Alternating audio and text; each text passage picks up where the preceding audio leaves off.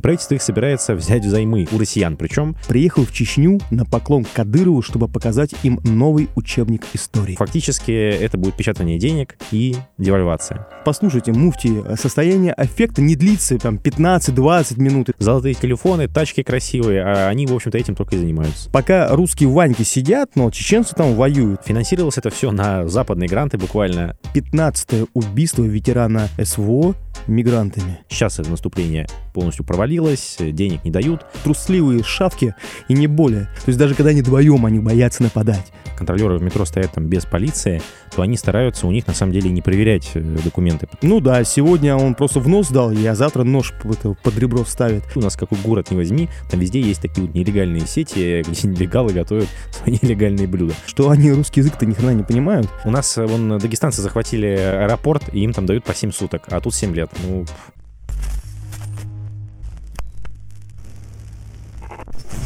Здравствуйте, это проект «Зерно». Здесь отделяют зерна от плевел и сеют здравый смысл. меня зовут Петр Тихонов, Андрей Колосов. и сегодня у нас «Зерновости». Мы будем говорить о новостях в России и мире, которые нас зацепили. Госдума приняла проект бюджета на 2024 год. Теперь мы понимаем, как э, у нас будет э, финансироваться социалка и СВО.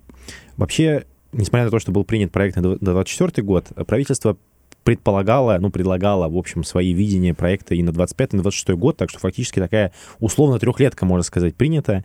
И э, действительно, если до этого СВО у нас финансировалось как-то из каких-то там резервов не совсем понятных, и даже удивительно, в общем, как-то получалось, практически ничего из бюджета не вырезали, то теперь, э, ну, очевидно, что деньги вот эти вот э, закончились, и их нужно где-то брать. И правительство их собирается взять взаймы у россиян, причем э, они пл- планируют 4 триллиона рублей каждый год а, заимствовать на внутреннем рынке. Это примерно 20% от всего бюджета и 10% от ВВП России. То есть это действительно огромные деньги. И я так подозреваю, что вряд ли на российском рынке столько денег есть. Поэтому, скорее всего, заимствование такого рода подразумевает, что Центральный банк будет эти деньги печатать, выдавать их а, коммерческим банкам. Коммерческие банки будут на эти деньги покупать государственные облигации.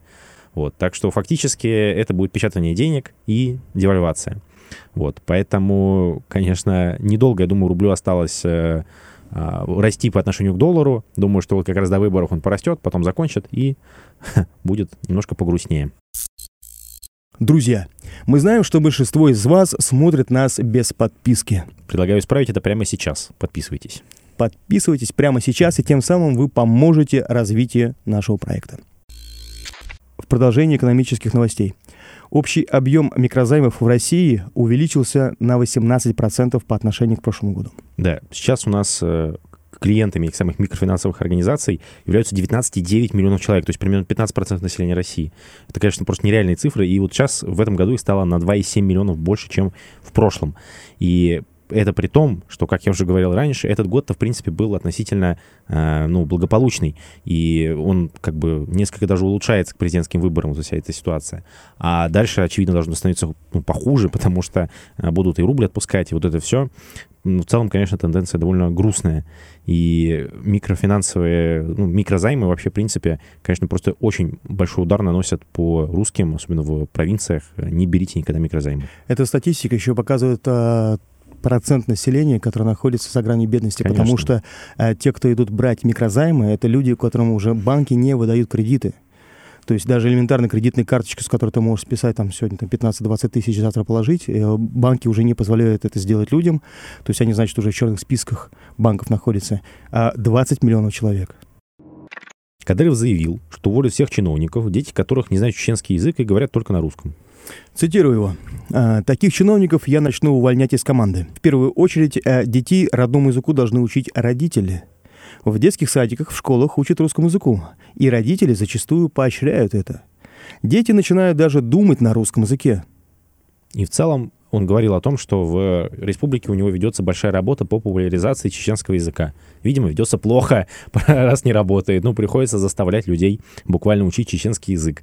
Э, В целом это вполне логично, потому что зачем человеку чеченский язык, чтобы говорить э, на этом с какими-то, может быть, почтенными жителями в аулах, ну, конечно, полезен. А для того, чтобы получать какое-то образование, нужен русский. Поэтому совершенно неудивительно, что в Чечне русский побеждает. Ну и тут получается по логике событий, его слов, а, что в Чеченской республике не могут вообще занимать какие-то должностные обязанности, а не чеченцы, потому что, ну зачем, допустим, а, придет там, не знаю, калмык, к примеру, гипотетически, зачем калмыку учить э, детей своих э, чеченскому языку? Mm. То есть это вопреки вообще любой логике. Тут еще причем, что даже не самому нужно сдать чеченский язык, а чтобы дети твои учили чеченский язык.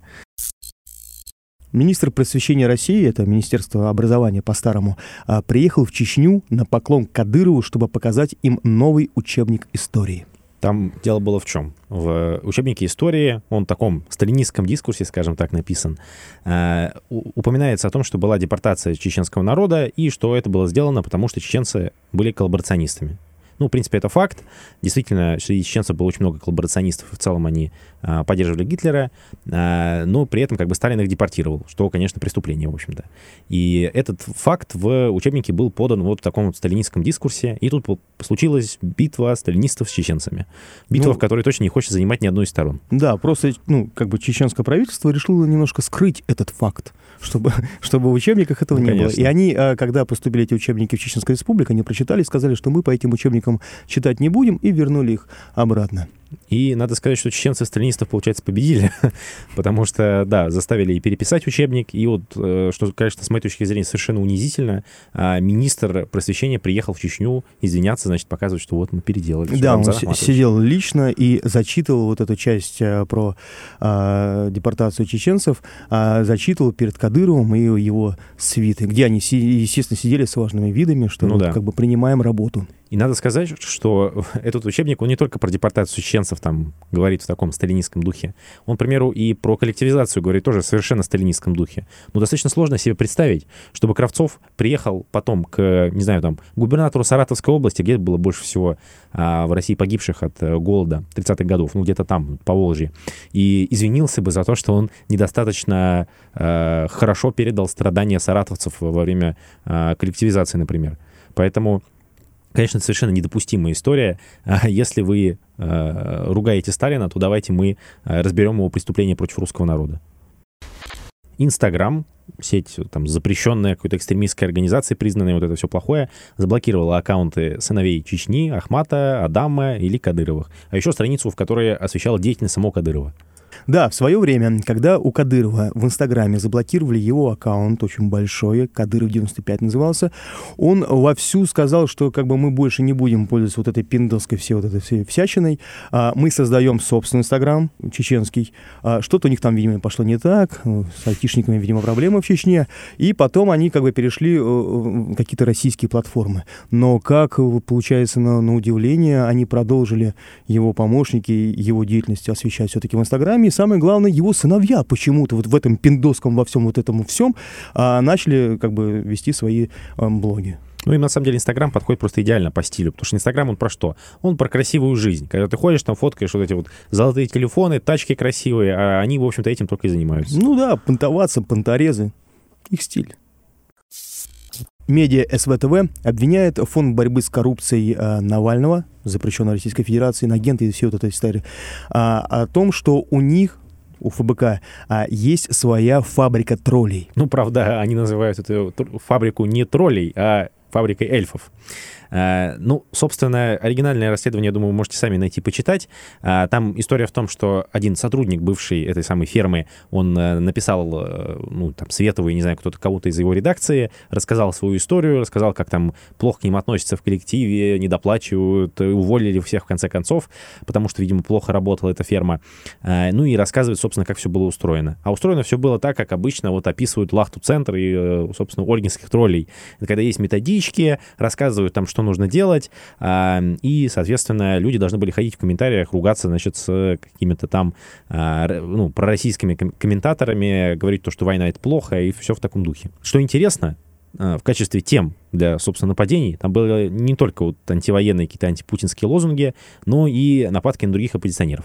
К примеру, там про Каца говорили всякие гадости, про Венедиктова, когда был большой конфликт между Волковым и Венедиктовым, и про Собчак. А, при этом финансировалось это все на западные гранты буквально, потому что деньги выделяла Free Russia Foundation. Это фонд, связанный с Владимиром Миловым, а, тоже одним из сотрудников ФБК. А, и, э, ну, как минимум, большую часть зарплат, в общем, формировал именно этот фонд. А Милов раньше был замминистра кого? Замминистра энергетики. Да, вот. Такой стиль российских чиновников, короче. МВД по республике Дагестан заинтересовалась Хазбеком. Да, этот маленький человечек, э, который там, призывал у себя в Инстаграме, э, грубо говоря, там, гасить евреев, не покупать, не сдавать квартиры, что там, и встречать их в аэропорту в Дагестане. А, один из первых в Дагестане из публичных блогеров опубликовал всю эту информацию. Ну, по сути, это призыв разжигания и всю эту историю. Там в Дагестане еще у многих э, там, публичных блогеров их а, начались проверки со стороны Центра по, борь- по борьбе с э, экстремизмом. Поэтому, возможно, все это все-таки не сойдет с рук хотя бы публичным лицам, которые призывали ко всей этой ну, слушай, истории, которая происходила. Я, Поскольку, если честно, сомневаюсь. Я помню, Совет Муфтиев Дагестана говорил о том, что наши ребята находились в состоянии аффекта. Так вот, послушайте, муфти, состояние аффекта не длится там 15-20 минут, это 30 и так далее. Состояние аффекта — это кратковременное э, помутнение там, сознания и так далее. Все, что дальше, это уже не состояние аффекта, это уже немножко другие. Они несколько часов держали захваченным аэропорт. Это никакой не состояние аффекта. Конечно, поэтому на это суд как минимум не может ссылаться, а смягчать какой-то либо приговор, если они вообще будут в дальнейшем. Дело в том, что они уже же были, уже несколько человек задержали и дали им административки за захват здания. Но нужно понимать, что это борьба, ну, борьба с полицией, ну, просто открытое, открытое насилие в отношении полицейских. Это захват реально административного здания. И за это все дают, ну, там, 5 суток, 7 суток кому-то дали. И, насколько я знаю, еще не, э, никого не привлекли к уголовной ответственности за все эти вещи. Но вот уровень правосудия в Дагестане и там, во всех этих кавказских республиках, где, по сути, можно творить что угодно, и тебе за это ничего не будет. Ну, то есть единственное, по-моему, что, ну, как бы было заведено уголовного, это на а, администратора канала «Утро Дагестана» э, завели ну, дело. который находится да, где-то ну, в Турции, которому, в Турции которому совершенно без разницы на это уголовное дело. Да, абсолютно. До Государственной Думы недавно дошла новость, о которой мы вам рассказывали больше месяца назад. А, был опрос э, среди мигрантов, по каким законам вы хотите жить, и там очень большая часть, а, больше 40%, на самом деле около половины, сказала, что хочет жить по законам шариата, а не по российским законам. И вот э, в Государственной Думе а, депутат Семигин об этом, собственно, сказал, что вот это есть такая проблема. Но этого Семигина мы помним. Да, Семиги на самом деле, вот тем, что он сейчас вот поднимает вот эту антимигрантскую историю, пытается отмазаться от небольшого зашквара, который был с ним тоже приблизительно месяц назад. На его сайте «Патриот России» или что-то такое там, а, было размещено его сообщение, которое он потом сказал, что это был взлом, диверсия, и это не он был, но это как бы он сказал после того, как поднялся скандал, где он говорил о том, что как бы а, пока русские ваньки сидят, но чеченцы там воюют, так что берите пример чеченцев, но вот русские Ваньки.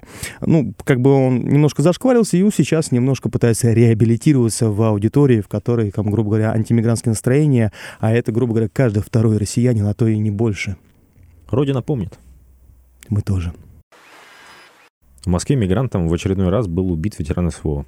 Да, э, с начала лета это уже 15-е убийство ветерана СВО мигрантами. В то время, пока там парни воюют, а здесь мигранты начинают заполнять наши города, насиловать, убивать, резать. Ну, как Кстати говоря, косвенно это вообще говорит об уровне преступности, потому что ветеранов СВО, ну, не так уж много, потому что большая их часть все еще воюет. И то, что за несколько месяцев, даже там не несколько, два месяца буквально погибло 15 человек от, в общем-то, относительно небольшой выборки, говорит о том, что таких преступлений реально много. Сенат США одобрил временный бюджет э, без помощи Украине и Израилю. Ну, Израиль-то бог с ним, а вот то, что там не будет помощи Украине, достаточно интересно.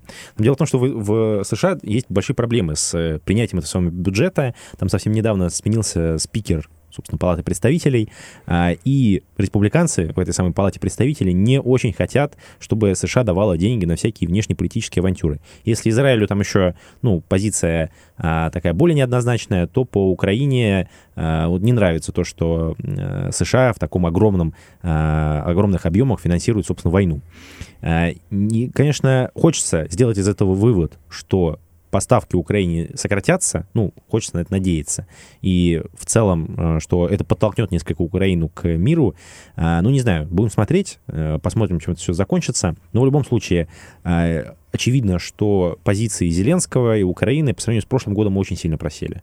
Потому что тогда был, было успешное контрнаступление, когда они там э, в Харькове кусок себе отобрали. Сейчас это наступление полностью провалилось, денег не дают, а, и, в общем-то, многие партнеры, кстати говоря, Франция тоже недавно заявляла, что а, больше не будет поставлять технику бесплатно, но Украине может ее продать.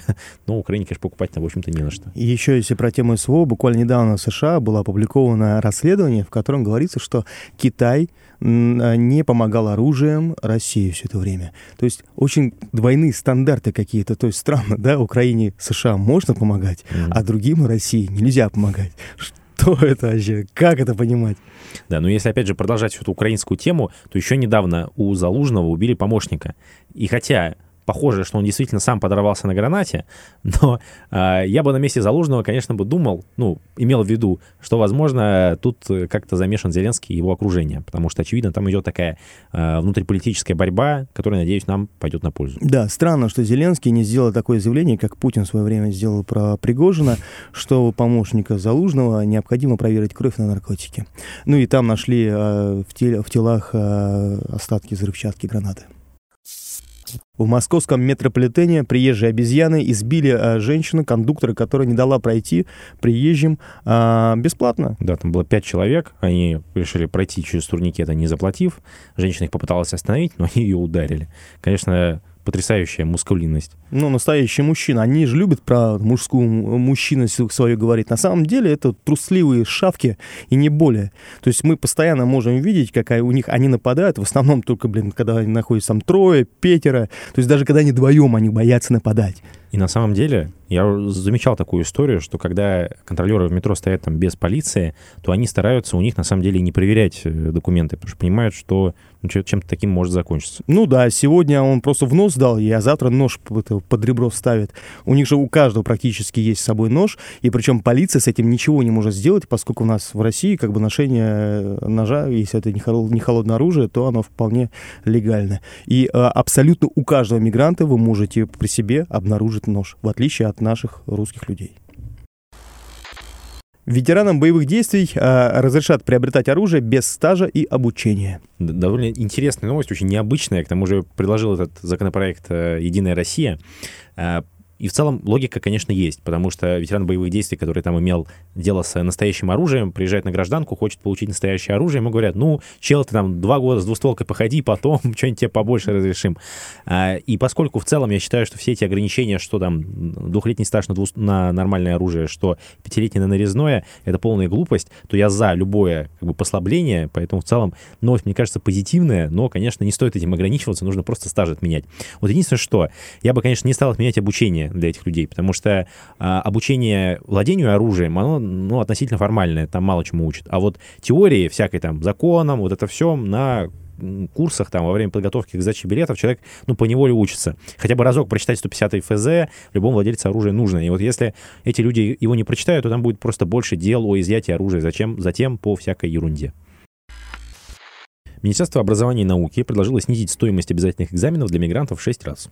А там с 5, кажется, с 5,5 до тысячи рублей. Ну, да. Но Министерство образования, видимо, не понимает, что вообще вопрос не в том, что как бы слишком дорого стоит, поэтому мигранты не идут, а потому что мигранты вообще э, как бы с левой стороны обходят, дают двадцаточку, взяточку ну, на мой взгляд, для протокола. А, и все, и как бы практически, то есть вы можете пройтись а, по мигрантам, у которых есть разрешение на работу, даже вид на проживание, а, что они русский язык-то ни хрена не понимают. То есть они даже не то, что не могут им говорить, они не понимают его даже. Но у них у всех есть разрешение на работу, справочки, все нормально, и не потому, что они не смогли оплатить вот эту а, казну, блин, в 5 тысяч. То есть как бы здесь уменьшая, превышая, здесь вопрос в коррупции, который как бы у нас до сих пор не преодолели. Сколько таджиков? 3 миллиона же в России России, да, таджиков. Представьте, того. из этих трех миллионов, а, наверное, миллиона два не умеет по-русски говорить. И как они получили вот эти все разрешения, ну, Андрей Михайлович это высказал своего оценочного суждения, а так Конечно. вообще в э, вузах, которые выдают эти самые разрешения, совсем недавно были проведены проверки, и во всех э, 13 учебных заведениях, которые этот сертификат выдают, во всех были выявлены нарушения. Поэтому, да, действительно, это схема абсолютно мутная. В Екатеринбурге вскрыли нелегальную сеть общепита, где нелегалы готовили а, свои явства. Это, на самом деле, ситуация достаточно типичная для России. У нас какой город не возьми, там везде есть такие вот нелегальные сети, где нелегалы готовят свои нелегальные блюда. А, вот недавно у нас ребята из Новосибирска, из Общества будущее, как раз занимались тем, что выявляли у них там сеть этих самых нелегальных мигрантских точек. И это, на самом деле, очень плохо влияет и на бизнес, потому что, когда у вас одна точка налоги не платит, а, а рядом открывается обычный нормальный русский бизнес, который эти налоги платят, ну, вынужден платить, то, конечно, он, ему очень сложно с ней конкурировать. А, а они не только налоги не платят, еще и не соблюдают никакие нормы, там, ни санпины, ни вот это все, и в результате у нас там идут отравления. А самое главное, что еще сейчас со времен начала СВО немного послабили законы mm. насчет проверок, и э, эти точки по факту Санпины не могут проверять. Mm-hmm. То есть у нас сейчас никаких проверок по таким точкам нет. Поэтому твори, что хочешь. Но у нас вот буквально пару выпусков назад мы говорили о том, что за лето было отравлено только официально зарегистрировано те, кто приходил и подавал заявление, это несколько тысяч человек, кто отравился, и несколько летальных случаев, то есть люди умирали. А сколько не, а, то есть ну, людей не вылили, то есть десятки тысяч людей, которые отравились, не просто там пропоносились, знаешь, это протошнило, а ну прям серьезное отравление. Десятки тысяч людей. А сколько невыявленных смертей, которые не были просто, что как бы ну, милиция, полиция не знала о том, или доктора, что там человек ел. Просто умер и умер. То есть как бы, ну, приехали, ну, отравился, может, дома чем-то. То есть а, э, здесь просто действительно может быть количество смертей, ну, вот, а исчисляться там под сотню некую художницу Скочеленко а, приговорили к 7 годам колонии за антивоенные ценники в магазинах. Да, там история была такая, когда, собственно, только началась СВО, она ходила там где-то по своему Питеру по магазинам и клеила на ценники небольшие бумажки, где писала то, что там российская армия разбомбила Мариуполь, там еще что-то такое, ну, в целом антивоенное. И вот это преступление а, посчитали фейками про российскую армию и а, страшного, страшного врага российского государства решили посадить на 7 лет. То есть это срок а, вполне сопоставимый с сроком за убийство. Ну, на самом деле, да. Ну, то есть, как бы мы, естественно, не поддерживаем ну, да. то, что она сделала, но ну, ребят, за то, что там где-то в колонии, там, Кадыров-младший, избивая, избивая заключенного, пленного, ему вообще медали выдают, а здесь, получается, просто за ценники какие-то, за ценники в магазинах она подменила, понимаете, 7 лет тюрьмы. У нас, вон, дагестанцы захватили аэропорт, и им там дают по 7 суток, а тут 7 лет, ну... Друзья, на этом все. Конечно, это не все новости, которые были. Но все, которые зацепили нас, которые нам были интересны. Надеюсь, интересны были и вам. Если это так, то подписывайтесь обязательно на наш канал, ставьте лайки, вот это все. Да, и становитесь э, нашими патронами на Бусти, где вы там за 100-200 рублей будете помогать развитию нашему каналу. Нам это очень сильно поможет, а другим это будет не в тягость. Спасибо за просмотр. Всего вам доброго.